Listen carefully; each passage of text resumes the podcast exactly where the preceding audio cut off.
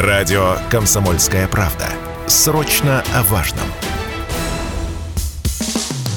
Что будет? Честный взгляд на 2 марта. За происходящим наблюдают Игорь Виттель и Иван Панкин. Так, ну мы начинаем. Иван Панкин, Игорь Виттель. Всех приветствуем. Здравствуйте, друзья. Как обычно, как обычно, сразу заходите в YouTube. Радио «Комсомольская правда» называется наш канал. Там идет прямая видеотрансляция, работает чат. В чате будем отвечать, общаться с вами в середине этого часа и в конце, и в середине следующего, соответственно, во время больших перерывов. Э, что еще сказать, в разделе комментарии, жалобы и предложения, темы гостей для эфиров тоже предлагайте, обязательно все изучим. Наши соцсети тоже порекламирую, мы есть везде. Телеграм, э, Одноклассники, ВКонтакте, и там, кстати, тоже идут прямые видеотрансляции, дублируются и туда тоже. Вступайте в группы, ставьте лайки, все как обычно. Ну что ж, самолет судного дня, как и анонсировано, наш сегодняшний эфир называется «К нам летит американский самолет судного дня». Что за самолет такой, спросите вы? Да все очень просто. Самолет называется Е6Б «Меркури». Он приземлился в Исландии. Он выполняет функции воздушного командного пункта военно-морских сил США и выполняет операции европейских сил американской армии. И, собственно, так и называется. Борт называют самолетом судного дня, поскольку это воздушный командный пункт, пункт связи, который признан играть ключевую роль во время ядерной войны.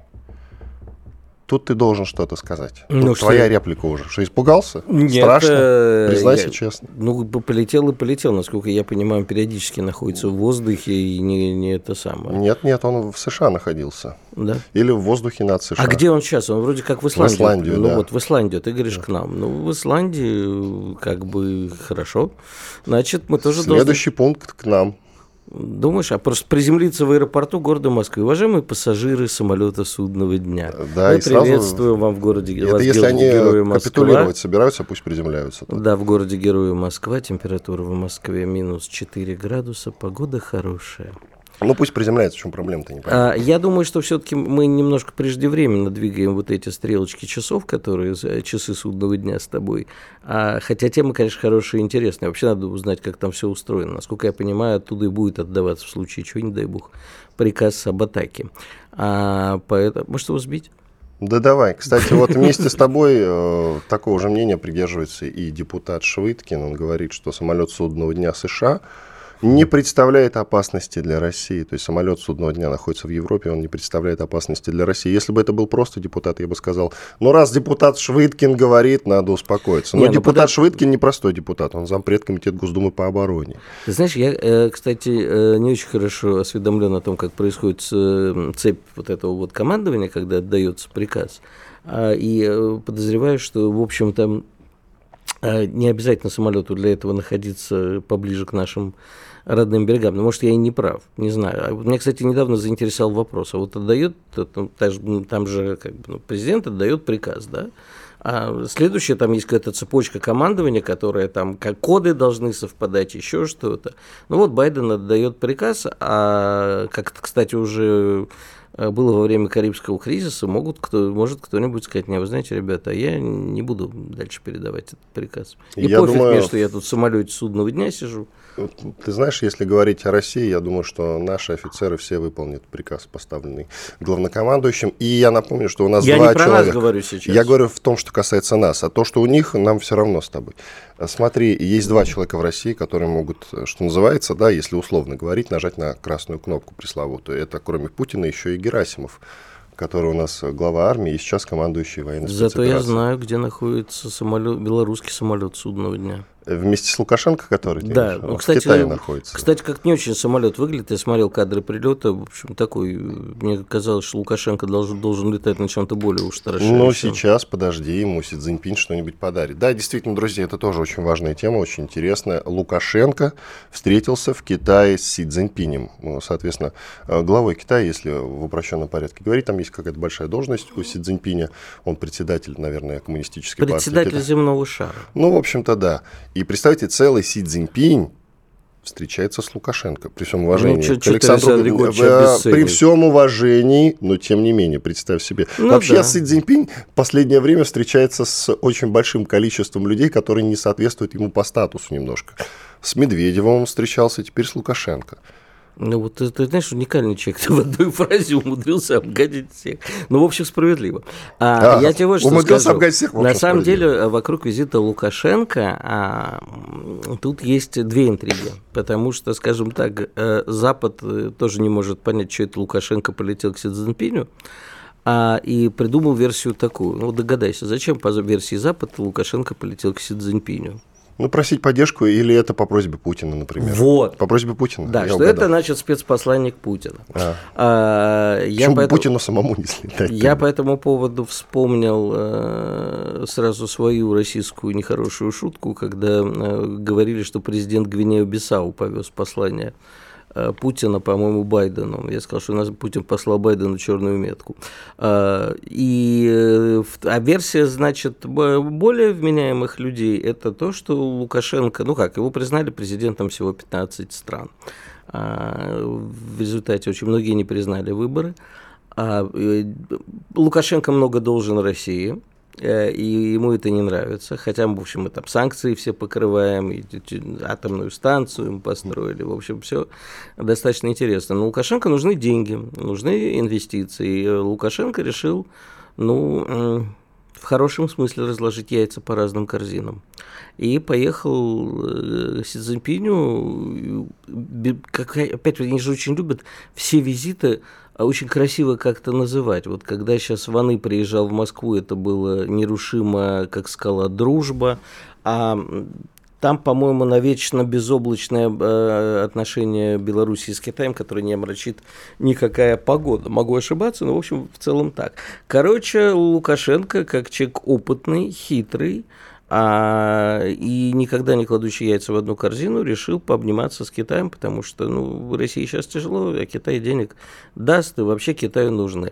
При этом сами американцы, значит, я вот опять смотрю CNN, там новая тема муссируется, а, что а, американцы судорожно ищут э, партнеров по антикитайской коалиции, ну, для начала в рамках G7, потому что они сейчас грозятся очередные санкции там Китаю наложить всякие. Э, и тут как одним-то стрёмно, а тут, значит, они мотаются по всему миру и тоже при, призывают к этому. Ты сказал, что Лукашенко считает, что в России сейчас не очень, поэтому нужно это искать какого-то глобального союзника. Только скажи, зачем глобальному союзнику нужен Лукашенко? Ответишь на этот а вопрос. Китай, э, во-первых, Китаю очень нужны логистические цепочки, и он их всячески диверсифицирует. А во-вторых, Китай э, достаточно денег, чтобы инвестировать везде, а там посмотрим. Для Китая это не такие деньги. Да, там, сколько нам Беларуси за станцию это должна, ну там долго. Много. 10 ярдов, по-моему, и как-то там она расплачиваться будет медленно. А Китай может там что-нибудь быстрое сделать. В общем, тут интересное намечается, потому что это знаешь, как ты вот говоришь, это не равноценное партнерство. Детский был какой-то анекдот, а кто на нас с Мишкой, да, там заяц с медведем подружился, да, и ходил на всех выпендривался, говорил, а кто там на нас с Мишкой. Ну вот Лукашенко теперь будет говорить, кто на нас с Китаем. Будет рассказывать, что за нашей со спиной маленькой Белоруссии стоит не только Великая Россия, но и нерушимая скала Китай. И сейчас мы вам тут всем покажем. В общем, последний диктатор Европы встретился с главным диктатором мира. А, подожди, так. вот тут надо определиться, Россия что, не Европа? Ну, а у нас есть диктатор. Ну, с точки зрения Запада, безусловно. Ну, нет. С точки Путин, зрения... Путин авторитарный, конечно, правитель. А вот Диктатором его назвать это Так нет, это же не мы с тобой называем. С точки зрения Запада, да, какими только словами. Ну, на Западе Земляным вообще... червяком ежедневно. Я прямо, знаешь, когда-нибудь начну записную книжку выписывать, как его называют Тогда уж КА, великий КА. Да. Тогда ну, а, понимаешь, в чем дело? Они э, Путина адски боятся. А Лукашенко, ну, мало кто знает, где Беларусь, где Лукашенко. Чем Беларусь отличается от Руси, в общем, и от Киевской Руси. Вот там все сложно. Давай лучше, э, так как мы говорим про Китай и Беларусь, я предлагаю тогда э, про ковид. Как-то все складно выходит. Потому что Сейчас Беларусь и Лукашенко что... отвергали всячески, отрицали существование ковида как такового. И, насколько я помню, у них пандемии так и не было, да? Не было пандемии. Ну, а Китай обвиняет в том, что именно из Ухани произошла та самая утечка. И сейчас директор ФБР, его зовут Кристо Кристофер Рэй сказал, что пандемия коронавируса, вероятнее всего, правда добавил, была вызвана возможным лабораторным инцидентом в китайском Ухане. Ну, то есть он имел в виду, что утечка произошла именно из лабораторий, контролируемых китайскими властями. Ну, ты понимаешь, для чего это делается. Сейчас надо Китай во всем опять обвинить, потому что старые обвинения немножечко а, устарели, как бы их подзабыли. Сейчас нужно перед э, решающим туром битвы, вон там китайские самолеты в Тайвань летят, тайваньцы вчера говорили, 29 истребителей кружили там. А, нужно обвинить Китай во всем. Ну, а, я не знаю, как насчет это, во всем. Это первое, а во-вторых, нужно отвести от себя подозрения, потому что все чаще всплывает информация об американских биолабораториях. Но ее э, распространяют в основном э, Министерство, э, Министерство обороны России и, правда, к ним присоединился журнал Lancet, английский, очень, очень да, авторитетный. Lancet наравне с PubMed является одним из двух авторитетнейших изданий Да, да, да. Ну, то есть, кроме Минобороны, еще и Lancet говорят. Ну, вот этом, видишь как. Что в США. Конечно, тут обвиняй э, противника во всем. Иван Панкин и Игорь Виттель. Мы сейчас сделаем небольшой перерыв. Оставайтесь с нами на радио «Комсомольская правда». Я напоминаю, что в YouTube идет прямая видеотрансляция. К нам летит американский самолет судного дня. Насколько это опасно и опасно ли вообще, еще поговорим сегодня обязательно. Все, перерывчик небольшой, кофе попьем сейчас и вернемся, продолжим наш эфир. Оставайтесь с нами. sportkp.ru О спорте, как о жизни. Что будет? Честный взгляд на 2 марта. За происходящим наблюдают Игорь Виттель и Иван Панкин. Иван Панкин, Игорь Виттель. Мы продолжаем наш разговор. Я думаю, что есть смысл еще, пока мы дозваниваемся до нашего эксперта, обсудить немножечко э, хим, и хим и биолаборатории, о которых сейчас много говорят, готовится провокация. Это уже эти слухи активно сейчас муссируются не только в российской прессе, но и в американской. Провокацию готовят сами США. Ну, по крайней мере, так вот э, пишут. Насколько это правдивая информация, сложно думать, сложно делать пока что предварительные выводы, но если так с военной точки зрения брать, то в принципе дело такое логичное довольно-таки. Почему бы американцам сейчас не сделать какую-нибудь провокацию? Ведь э, сейчас мы поймали же за руку несколько раз украинских военных вместе с дронами, которые не запускают с какой-то дрянью и гадостью. Мы это обсуждали в эфире. И сейчас нужно отвести подозрения от замечательной украинской армии. Что для этого нужно устроить? Какую-нибудь провокацию. Ну, типа см... а грязная бомба. Или Значит, не очень грязная. Смотри, с одной точки зрения все звучит абсолютно логично, как это то, что все, что ты обычно говоришь. А с другой точки зрения тут возникает другая история. Но смотри, зачем сейчас Америке устраивать провокации? Провокации нужно устраивать украинцам чтобы кричать, что дайте нам больше оружия и денег, вы же видите, что творится, то есть показать, как в свое время в Ираке и в Сирии, не дай бог, детей, которым так, химическим оружием потравили, фосфором, например, еще чем-нибудь, обогащенным ураном, и сказать, вот посмотрите, на что способны эти русские. Америке нагнетать истерику больше незачем. Уровень истерики и так э, велик. Единственное, кому нужно там Байдену Конгресс напрягать на эту тему, но и так уже все как бы пока что все дают. А я вижу только логичным, что провокации будут со стороны Украины. Нет, есть смысл американцам устроить провокацию, хотя бы ради того, чтобы а, мотивировать западных партнеров тоже подкидывать денежки Украине. Ну, ну если ну, только, да, выжимать из Европы, тут вот я видишь. соглашусь. Алексей Живов к нам присоединяется, политолог, публицист, автор телеграм-канала Живов Z. Подписывайтесь обязательно. Алексей, здрасте. Здравствуйте. Так, вы в Донбассе собираетесь вести партию КАСК и прочих э, как мне коллеги подсказывают, э, бронежилетов в Энергодар, да, то есть гуманитаркой занимаетесь. Только, только не на Донбассе, а в Крыму, да. А, вы сейчас в Крыму? Ну да. А вы сейчас в Крыму собираетесь в Энергодар вести как раз вот э, партию гумпомощи, да, военной в частности. А ну, скажите... не только в Энергодар. Не только в Энергодар. Ну, расскажите тогда об этом, поделитесь с нами. Как вообще сейчас дело обстоит? Вы э, это собираете на какие-то деньги э, по сборам через телеграм-канал или где вы деньги находите? На... Нет, Инвесторы я, какие-то вам помогают? Сбор, сбор не объявляет, да, мне помогают меценаты из Москвы и Самары, которые закупают э, не, необходимое для э, военнослужащих э, оборудование. Ну, то есть военнослужащие обращаются, оставляют какие-то списки, необходимого им оборудования, и мы, соответственно, приобретаем то, что можем. Охотно делится деньгами или не очень? Или скряжесто подходит к делу вообще? Ну, слушайте, я бы сказал, что там, э, вот все, что есть, какие есть возможности физические у людей, те, те, ну, это надо понимать миллионы рублей. Ну, допустим, каски, бронежилеты там на миллион рублей. Скажите еще вот э, такая вещь, как у нас со снабжением у армии? Много говорят о том, что броников не хватает, там еще чего-то не хватает. В этом плане поделитесь, пожалуйста, информацией. Она очень, снабжение очень разное, зависит от э, рода войск, от конкретного подразделения, от каждого старшего офицера, который этим подразделением управляет. Э, допустим, у одних частей вновь сформированных, э, в том числе из мобилизованных, они полностью упакованы – Чаще, кстати говоря, за счет э, усилий губернаторов регионов. Вот. А в других подразделениях, э, которые недавно сформированы из... Ну, расформировываются подразделения, сформировываются новые. Я их называю так бесхозными. То есть там непонятно, кто их должен оснащать, видимо, в штате Минобороны. А, и у них там зачастую ничего нету. Но в целом, конечно, если сравнивать э, с противником, а, то уровень оснащения у нас по-прежнему не очень высокий. Именно в первую очередь различными спецсредствами.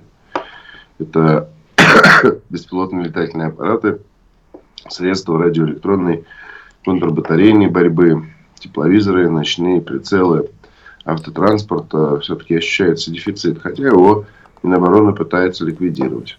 Ну, то есть э, информация есть, что периодически закупаются и привозятся, например, антидронные ружья. Вот только недавно я с артиллеристами об этом разговаривал.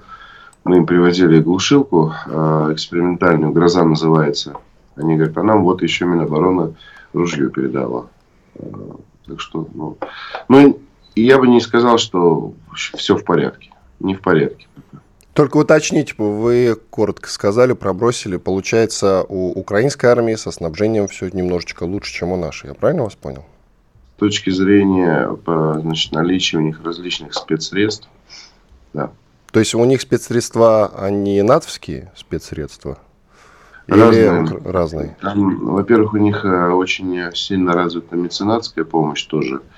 Там, на миллиарды гривен приобретаются и передаются э, там, всех вот этих вот средств разведки, целеуказания и поражения. И, во-вторых, да, безусловно, там большое количество натовского оборудования, начиная от э, станции РЭП и аэроскопов, которые им предоставляют, заканчивая винтовками натовского образца М4, М16, АР-15, хорошее оружие у них стрелковое – бронежилеты, каски, форм, все, да, все натовского образца. Еще коротко по поводу броников и к беспилотникам перейдем, поговорим об этом. Mm-hmm. По поводу бронежилетов интересно, даже хотели у нас наказание за левые броники вводить, забракованные, так называется. А вообще есть такая проблема, что бракованные броники проставляют на фронт?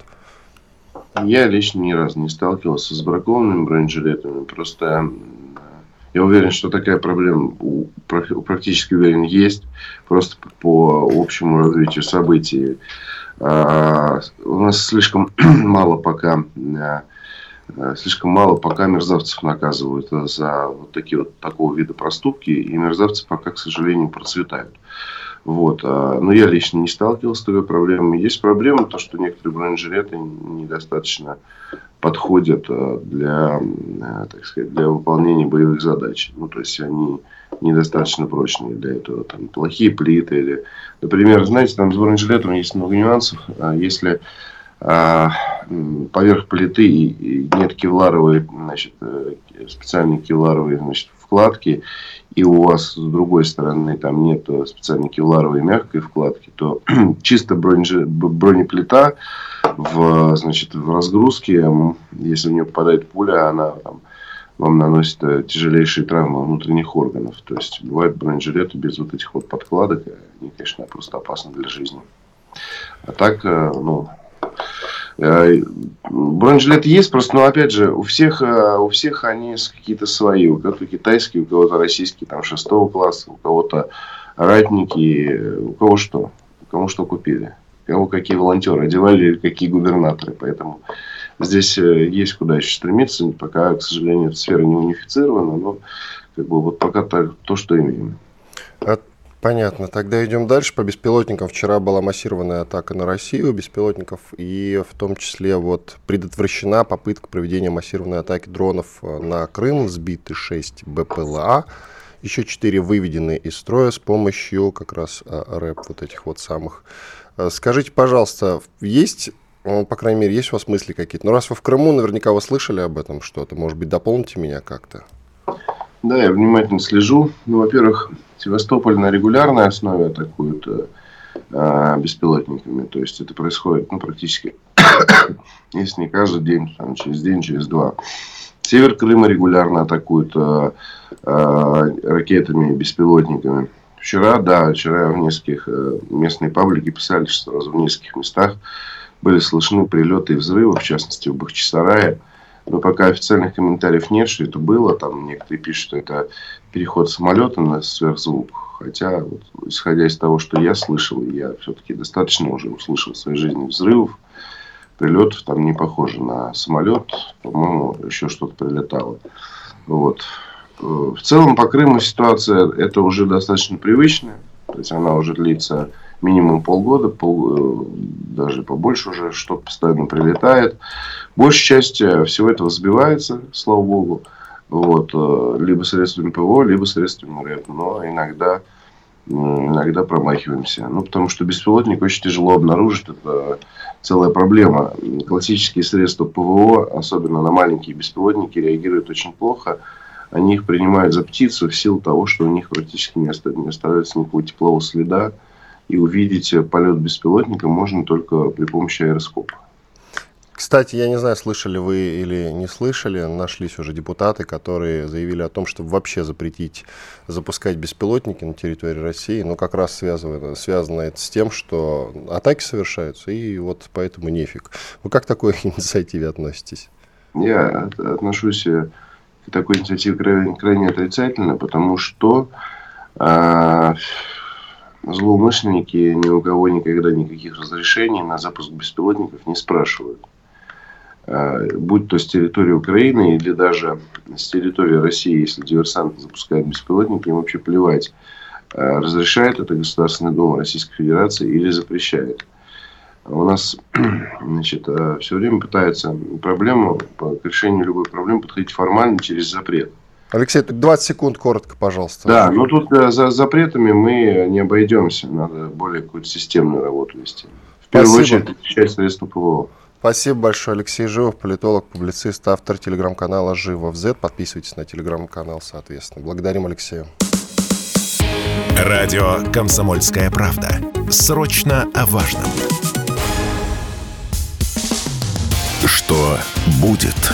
Честный взгляд – на 2 марта.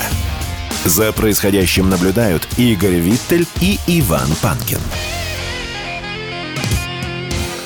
Иван Панкин, Игорь Виттель. Ну что, вторая часть, вторая половина нашего эфира, или первая его часть. По крайней мере, я напоминаю, что на канале Радио Комсомольская правда в YouTube идет прямая видеотрансляция, там работает чат. В комментариях оставляйте, пожалуйста, жалобы, предложения.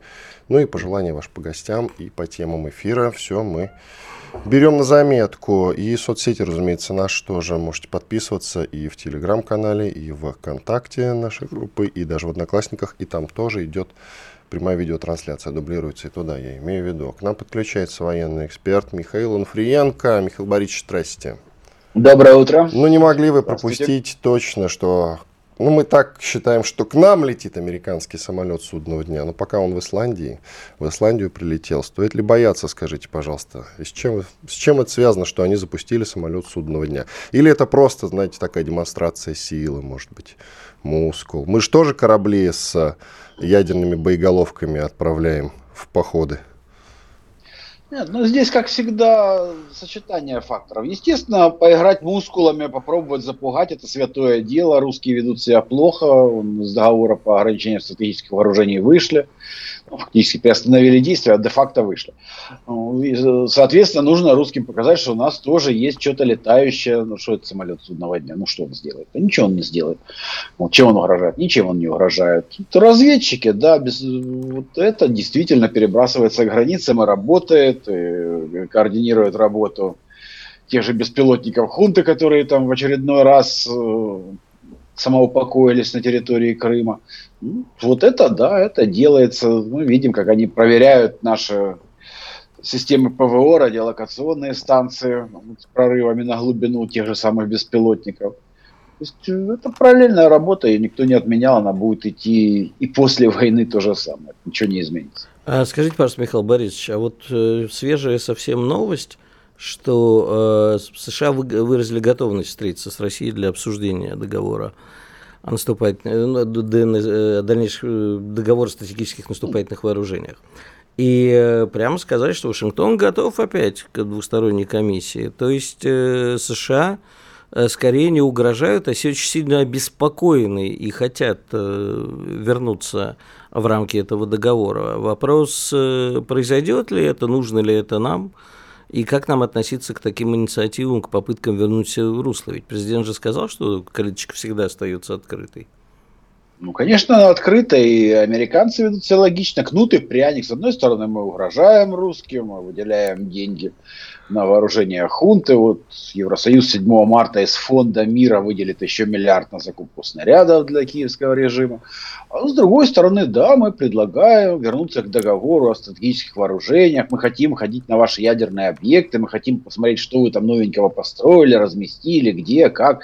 Но, естественно, мы открыты к общению, согласны подписать договор, желательно на тех условиях, которых подписывали Горбачев и Ельцин. То есть вы там начнете резать свои на этот раз уже авангарды, да, еще что-нибудь. Ну, а мы пришлем комиссию, чтобы проверить, хорошо ли вы режете.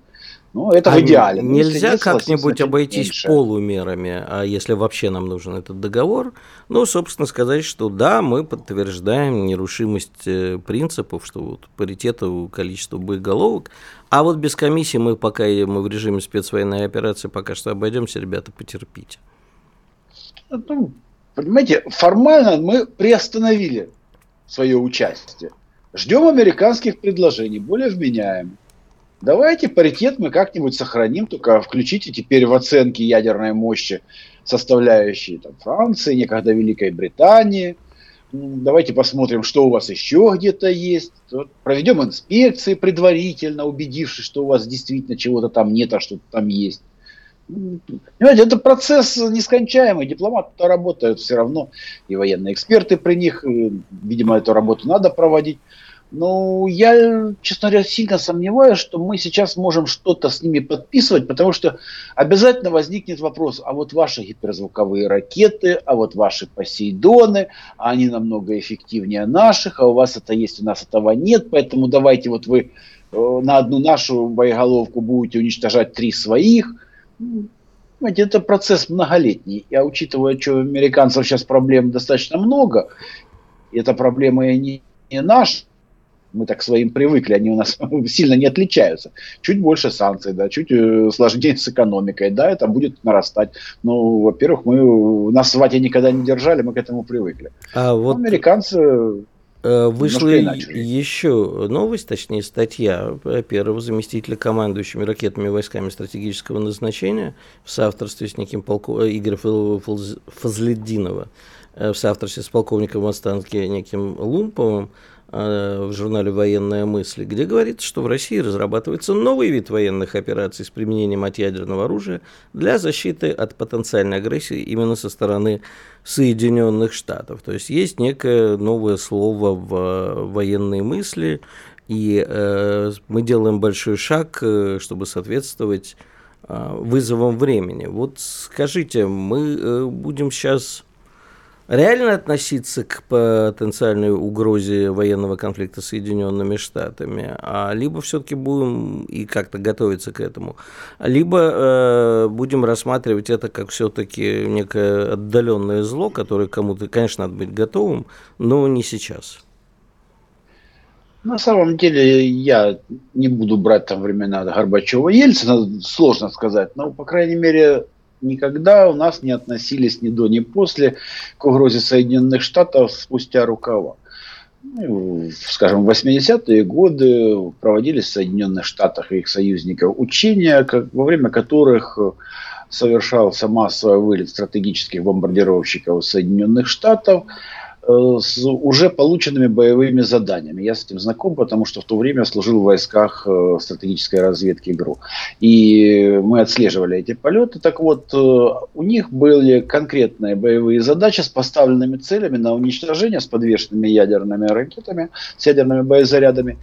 И отменой выполнения приказа служила специальная команда, которая подавалась где-то на территории Великобритании. Если команда не поступала, ядерный удар наносится. Вот, у нас э, должен был там, наноситься. Да, должен надеюсь, был наноситься. Да, относиться к этому несерьезно просто невозможно. Знаете, э, уйти без язвы желудка с этой службы было очень сложно. На нервной почве там людей из окон выпрыгивали ну, с криком «Ядерная война». Началась. Я надеюсь, что сейчас у вас с этим все хорошо.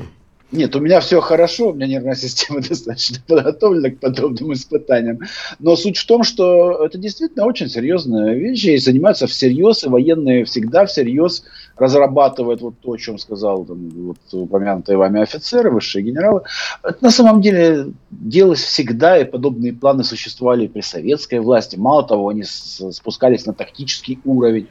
Сейчас уже, когда нет Советского Союза, можно сказать, что в 70-е, начале 80-х годах в иранской дивизии существовал э, план нанесения двух тактических ядерных ударов по иранской территории с последующим выдвижением дивизии ну, там, через полтора часа, по-моему, после нанесения удара вперед через э, зону поражения. Понимаете, есть все эти планы, пакеты. Это нормальная практика любой армии на все случаи жизни иметь соответствующий пакет с надписью «вскрыть» в таком-то и таком-то случае. Ну, поэтому все это серьезно, просто э, это в единичных случаях озвучивается. И озвучивается, как правило, вот когда возрастает напряженность, э, говорят, хорошо, вот об этом можете рассказать. И выступает там глава РСН или еще кто-то говорит, да, у нас есть план на этот случай. Есть, конечно. Вот, и есть ядерные силы сдерживания, которые сегодня существенно эффективнее американских, особенно если учесть что у них на вооружении стоят те же ядерные ракеты, которые стояли и 30 лет назад. Продолжается, Михаил Борисович, продолжается сериал под названием «Вступление Финляндии и Швеции в НАТО». А. Со Швецией пока что все чуть более понятно, чем с Финляндией. Парламент этой замечательной соседней с нами страны, Финляндия, я имею в виду, одобрил вступление в НАТО, но она еще должна получить разрешение от венгров и турков. С венграми, я думаю, все будет немножечко проще. Турки, наверное, застопорят, и непонятно. Вы что думаете все-таки, чем закончится именно э, финская история? Да я думаю, что в этом году примут их в НАТО. Обоих? Что... Обоих? А, да, скорее всего, Финляндию примут, э, Швецию там где-то до конца года помутузят. Но тут зависит, э, сколько турки смогут выжить из американцев. Потому что там же э, очень масса конфликтов, потому что страна, формально находящаяся в НАТО, имеет кучу претензий к Соединенным Штатам, и там э, комплексы ПВО, закупленные у России и не поставленные в 35-е в Турцию, и не выплаченные туркам деньги в виде компенсации американцами. Все это на поверхности, но есть же еще и масса других, и в том числе и личных претензий того же Эрдогана, который, безусловно, никогда не забудет попытку военного переворота в Турции, покушения на него. Там действительно проблем много, и турки, ну, люди, в общем, достаточно амбициозные, имеют массу претензий к своим заокеанским партнерам или старшим партнерам, я уж не знаю. И, собственно, здесь вот это вступление Швеции и Финляндии в НАТО для той же самой Турции прекрасная монета, которая еще основания поторговаться, что-то выторговать. Тем более деньги нужны, особенно после такого ужасающего землетрясения, ну, кто же откажется. Спасибо. Спасибо, Михаил Ануфриенко, военный эксперт, был с нами на связи. Сейчас мы сделаем небольшой перерыв. После этого продолжим наш эфир. Оставайтесь с нами. Я только напомню, что в YouTube идет прямая видеотрансляция. Она дублируется во все наши соцсети, Telegram, ВКонтакте, Одноклассники. Там есть группы. Подписывайтесь, вступайте. Лайки, конечно же, ставьте обязательно. Ну все, две минуты отдохнем и вернемся. Радио «Комсомольская правда». Мы быстрее телеграм-каналов. Что будет? Честный взгляд на 2 марта. За происходящим наблюдают Игорь Виттель и Иван Панкин. Мы продолжаем наш эфир. Иван Панкин, Игорь Виттель. Итак, в США призвали Россию продлить зерновую сделку. Представитель Госдепа по И расширить. Прайс. Хорошая фамилия Прайс, да? Да. Заявил, что США призывают Россию все-таки пойти на некие уступки. На какие уступки? Почему некие? Как ну, ты думаешь? Понимаешь, в чем дело? Эм, во-первых, это хорошая медийная история. А, обвинить Россию в том, что из-за нее голодают бедные э, детишки в Африке. Особенно в Северной, вот можно показывать бесконечно по какому-нибудь CNN и BBC детишек с пухнущими а животами. Кадры можно взять из старой хроники в Сомали, например, город, голод Сомали. На фоне этого а, в черно-белом таком пустить э, Путина, а, говорящего что-нибудь, и тревожную музычку, и сказать, вот так вот русские мучают африканских детишек.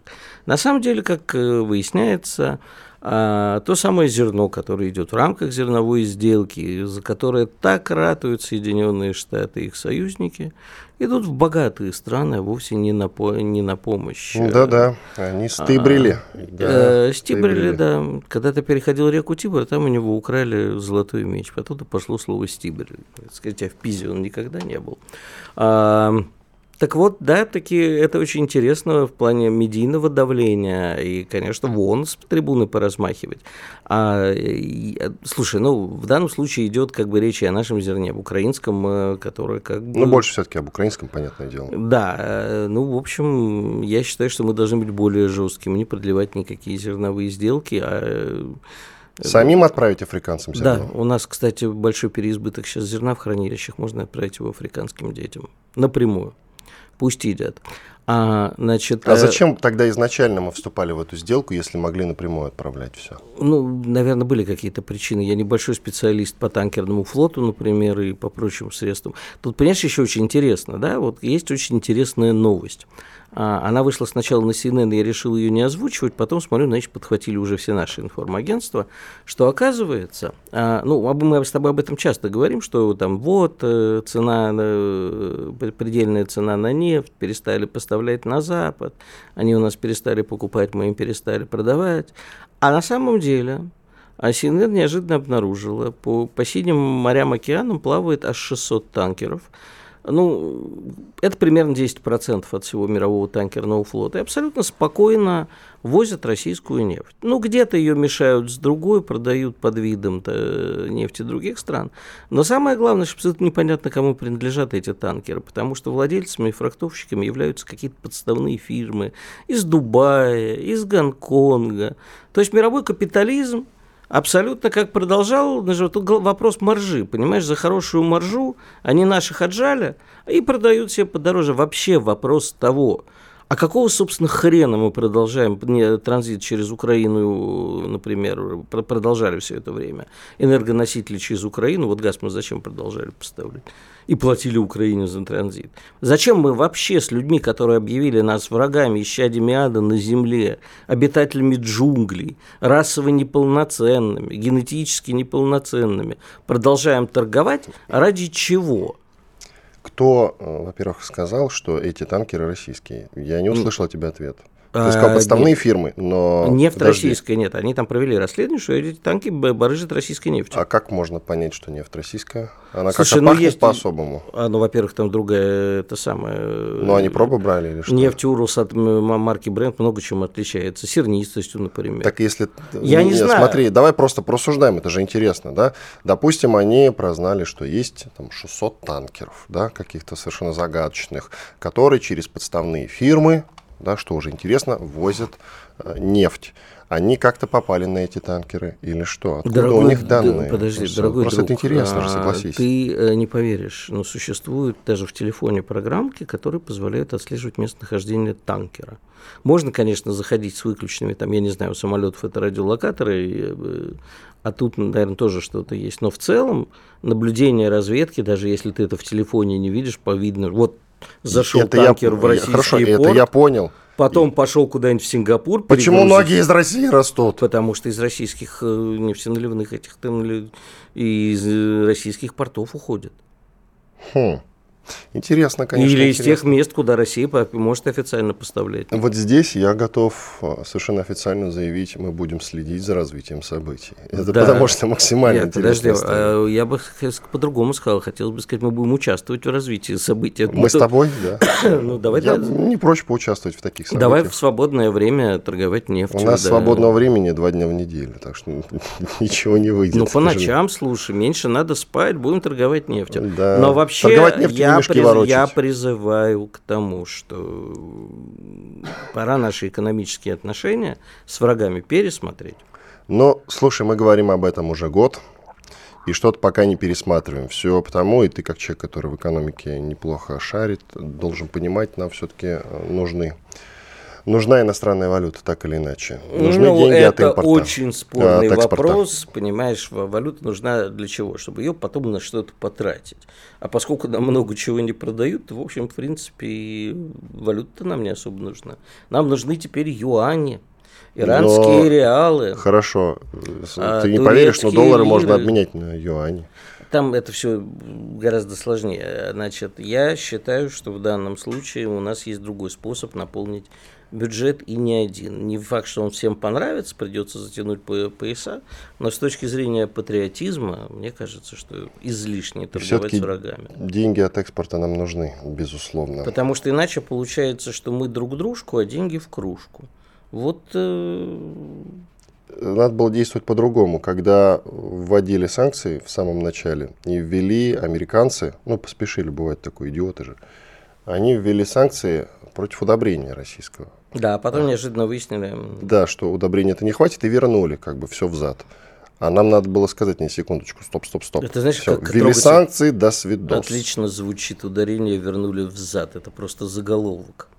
Блестящий. Не только неизвестные танкеры ходят по морям, есть еще информация о том, что, по крайней мере, зафиксировали вооруженные силы Тайваня. Вы наверняка все помните, как американский сенатор Пелоси посетила этот самый Тайвань, там чуть война не развязалась, э, потому что Китай считает, что это его территория, и без разрешения сенатор Пелоси посетила этот, э, эту замечательную, э, как бы, как она считает, отдельную от Китая страну. И сейчас в Тайване зафиксировали приближение 29 да, самолетов Народно-освободительной армии Китая. Мне очень Возможно, идет э, все-таки какой-то заварушки-то дело. Ты понимаешь, э, эта заварушка сейчас никому не нужна. Идет э, повышение ставок, игра на нервах. Вот кто первый моргнет. А потому что, ну, ты сам понимаешь, в первую очередь это не нужно пометуя о том, сколько и где производятся э, микропроцессоры в мире, какой топологии и насколько они нужны всему миру. В, в общем, да, то никому заварушка большая в Тайване не нужна. Это вообще может разорвать рынок э, микроэлектроники. А идет просто демонстрация силы. Байден сказал, что удушит Китай санкциями. Китай говорит, пофиг пляшем. Китай а, говорит, а я с Лукашенко встречусь. Я только, да, и, и, и тут Байден говорит, нет, слушайте, есть красная черта. Можно э, резать и мучить голодом уйгуров э, в Синьцзянь-Уйгурском автономном округе. Можно делать все, что угодно Китай. Можно отдавать России летальное оружие. Но Лукашенко, сказал Байден, и на этом уже, скорее всего, больше никаких разговоров ни с кем. Начинаем военную операцию. А, мне очень интересно, кстати, название заголовка. Да, Тайвань сообщил о приближении 29 истребителей, а дальше они куда делись? Я пока вижу... Исчезли только... с радаров, что-то непонятного. Они массово попадали в море, что ли? Может быть, они подводные самолеты. Знаешь, как в фильмах показывают? Летит по воздуху, Чел... потом ныряет. Самолет-амфибия такой. Ну, типа того, да. Мы же не Слушай, знаем, не на знаю, что Китай это... способен. Ну, может, развернулись, тем более, ушли, Тем более при поддержке Лукашенко. Абсолютно, да. Ты недооцениваешь Александра Григорьевича, на самом деле. Я вообще считаю, что... Он съездил в Китай, и у Китая появились такие самолеты. А я считаю, что вообще Си Цзиньпинь должен подарить Тайвань Белоруссии. Кстати, возвращаясь, вот только что вспомнил, возвращаясь к теме Лукашенко встречается с Си Цзиньпинем. Мы же совсем забыли, как недавно, и мы это обсуждали, Лукашенко устраивал очередной рейд по своей стране, инспектировал, значит, новейшие разработки, э, уникальные мысли белорусских разработчиков. И Ты имеешь в виду компьютер вот этот? Да, компьютер, который там аналог э, лучшим американским и так далее. Или мотоцикл он как-то инспектировал тоже. И говорит, ой, какой хороший, интересный мотоцикл. А потом спрашивает, значит, ребят, а что здесь вот э, белорусского? Как бы и выясняется, что здесь белорусского только дизайн а все остальное китайское как раз таки. А... И что же вы мне, сволочь, что-то сказки-то рассказывали, что это белорусский? Да, а так же, как и у нас, занимаются подобной показухой, только у меня вопрос возникает. В Беларуси есть израильская картошка? Думаю, что нет. Свои обходятся. А, знаешь, у меня есть поучительная история. А почему мы перед поучительной историей, почему мы тогда не белорусскую закупаем, а израильскую? Ну, потому что белорусскую тоже закупаем. Ну, хотя бы своя была. А послушай, вот я однажды, э, я всегда очень люблю определенный сорт колбасы венгерской, которую в Венгрии всегда покупал. Там есть специальная свинья. И да. вот э, как-то ехал, забыл купить в Венгрии, думаю, ну, куплю в Минске, там же магазины круче, чем у нас. Захожу, значит, огромный мясной отдел, я у продавщицы спрашиваю, говорю, где у вас венгерская колбаса? Она говорит, вот, я смотрю, обычно белорусская колбаса написана венгерская. Я говорю, нет, из Венгрии. Она меня смотрит, как на идиот, говорит, а зачем? Если есть своя. Да, вот понимаешь, прежде чем издеваться над Александром Егоровичем, давай сделаем, у нас, правда, с колбасой нормально, смогли сделать. А вот наличие израильской картошки и морковки у меня по-прежнему вызывает У меня белорус-таксист как-то рассказывал, что они на Украину ездят за колбасой.